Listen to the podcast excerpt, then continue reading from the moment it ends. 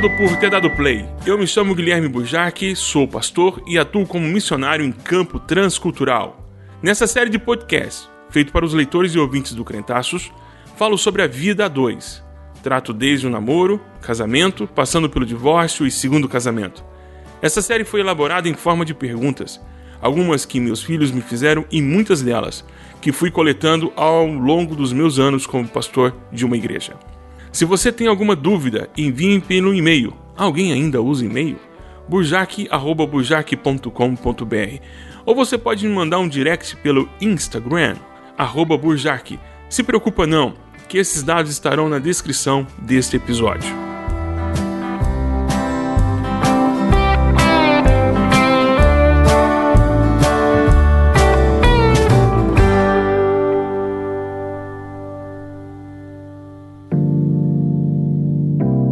Episódio de hoje: entrando na zona cinzenta chamada noivado.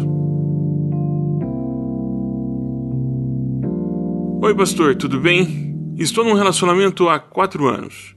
Conversamos sobre o casamento, mas minha namorada está um pouco temerosa porque ainda não temos nada. Só muita vontade de casar.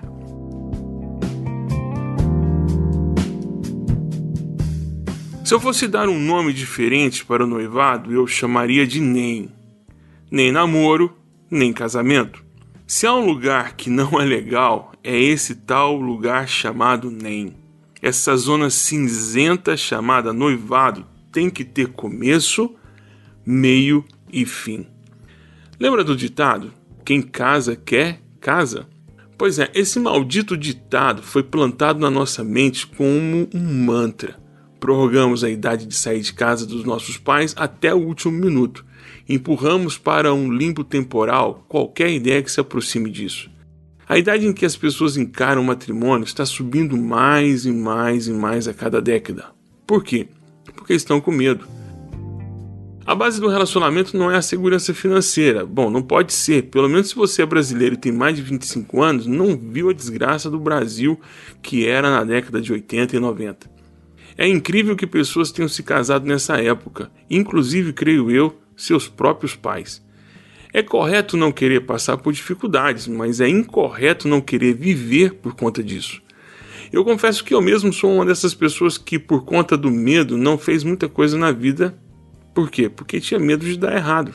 Mas se eu estivesse esperando tudo dar certo para fazer alguma coisa, não teria tido quatro filhos. Tem um lance também de esperar o melhor momento, tipo ordenamento de todo o universo e coisas desse tipo. Bom, esse tipo de alinhamento não existe, nunca vai ter o momento perfeito. Vai ter o melhor momento do que o outro, mas perfeito, esquece. Decida uma data e corra pro abraço. Oi, Burja, tudo jóia? Estou noiva há dois anos e, bom, a aliança já nem serve mais no meu dedo. Não falamos mais sobre o assunto. Acho que ele se acostumou. Ele disse que ainda não é a hora. Há pessoas que estão bem acomodadas em seus lugares de conforto. Vou te contar uma história. Uma vez eu recebi uma mãe no meu gabinete. Ela estava perturbada com a situação de seu filho. Ele tinha 36 anos de idade, solteiro e ainda não demonstrava nenhum interesse em sair de casa. Ela e o esposo já eram aposentados e queriam, de alguma forma, morar num apartamento menor, com menos despesa, mas isso implicaria também deixar o mala sem alça para trás. Ela me pediu um conselho pastoral. Daí então eu perguntei para ela: Seu filho tem um quarto para ele? Sim, pastor, ela respondeu. Inclusive tem sua própria TV, seu próprio ponto de TV a cabo. E recentemente eu e meu esposo colocamos um ar-condicionado também. Sei, e como é que ele lida com as coisas dele? Tipo roupa, contas, alimentação? Ah, não, pastor, eu mesmo cuido. Eu pego a roupa dele no banheiro, do quarto dele, daí eu lavo e passo. Ele vem sempre almoçar em casa. Sabe como que é, pastor? Comidinha da mamãe? Não tem igual, né, pastor? Daí eu disse pra minha irmã: Ô, oh, minha irmã, eu é quem quero ir morar na sua casa. Sabe, com essa história, quero te dizer que se você não colocar espinhos para causar algum tipo de desconforto, o seu noivo vai continuar nessa daí para sempre. Porque eu disse para aquela irmã: Minha irmã, se você também não colocar espinhos na cama desse seu filho, ele vai ficar até o dia de enterrar todos vocês. Se você não colocar espinhos e não gerar um tipo de desconforto, seu noivo vai continuar nessa aí por um bom tempo. Avise-o de que você precisa de uma data limite. Se ele não quer avançar, você terá que decidir se estaciona com ele ou se segue em frente.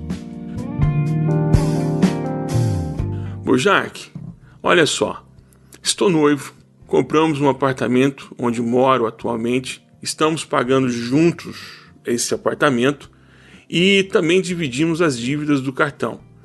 Temos também um carro que pagamos juntos, mas como eu moro perto do meu trabalho, o veículo fica com ela. Em resumo, dividimos as contas, mas ainda não dividimos a mesma cama. Ela afirma que não temos ainda dinheiro para realizar a cerimônia de casamento. Bom, você já assumiu uma vida de casado pelo menos o ônus dessa vida. Não entendi por que ainda não se casaram. Eu recebi uma centena de noivos no meu gabinete e boa parte deles eram maduros suficientes para darem esse passo em direção à vida 2, mas não davam, tudo por conta das despesas com a celebração de casamento. Algumas cerimônias de casamento custam uma pequena fortuna.